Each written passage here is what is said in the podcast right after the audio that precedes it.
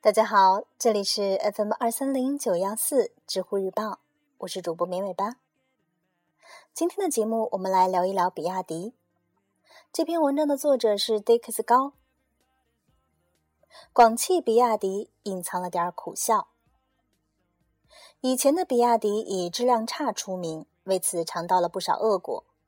大跃进时期的比亚迪犯了所有中国汽车品牌都犯的错误，质量差严重影响了比亚迪的声誉，导致比亚迪在美国推广都小心翼翼的。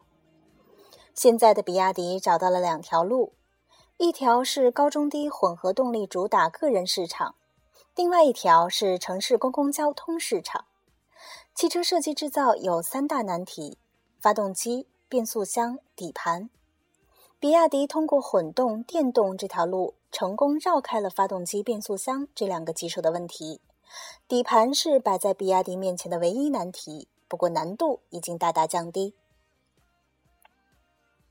私家车市场，比亚迪有着清晰的发展道路：入门级绿混秦，中端混动唐。高端混合动力，也就是那款备受期待的超级跑车了。经历过转型之后，比亚迪虽然还在消化之前的阵痛，但情况正在好转。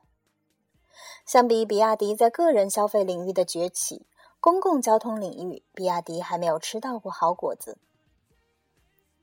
比亚迪一六出租车在深圳运营已经四年，也经过了市场的考验。但你有没有意识到，这些年比亚迪一六一直就没走出过深圳？各中滋味值得深思。可以说，电动车目前最适合的领域就是出租车、公交车。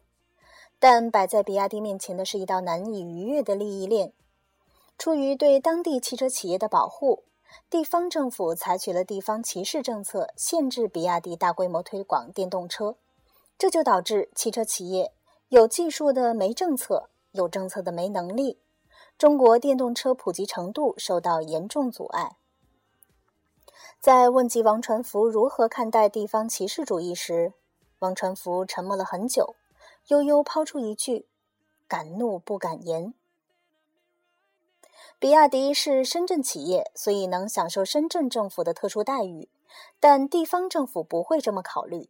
比亚迪不能增加当地税收。极有可能让当地汽车企业受到摧残，所以他们不乐意看到比亚迪渗透本地市场。比亚迪唯一能做的就是在当地投资建厂，当地政府投桃报李，给予一些公交车、出租车订单。广汽比亚迪项目落定从化，目的是更好地进入广州以及广东。借助广汽集团的资本运作和政治优势，在整个广东省大力推广比亚迪电动客车、电动出租车。倘若没有地方政府的歧视，一贯强势的比亚迪不太可能与广汽合资。一颗螺丝钉都要自己生产的比亚迪，肯和广汽合作，一定是妥协的结果。不过这也是无奈之举。吸引比亚迪的是广州巨大市场。广州目前有一万辆公交车，仅有少部分为纯电动，而纯电动客车是未来趋势。虽然价格是传统客车的两倍甚至更多，但后期保养维护方面，电动客车有巨大优势。一般运营三年即可收回全部成本。按照比亚迪的规划，在占领广州公交车市场之后，可以涉足广州出租车市场。未来走在广州大街小巷上的出租车，有可能是比亚迪一六。比亚迪电动车客车在海外市场开展并不顺利，相继失去了加拿大、英国、美国长滩订单，这些都是比亚迪之前种下的恶果。与广汽合作，也可以借鉴学习下广汽客车方面的经验和制作工艺。广汽比亚迪合作之后。通过比亚迪惠州、韶关、广州、深圳的布局，占领整个广东，阻碍会少很多。普及大众化电动车型，比亚迪碰到的难度比起特斯拉要大太多太多。所以，并非我们的比亚迪营销能力不行，而事实的确是一把辛酸泪。面对地方保护主义，广汽比亚迪可以看作是比亚迪妥协的产物。双方表面上虽然皆大欢喜。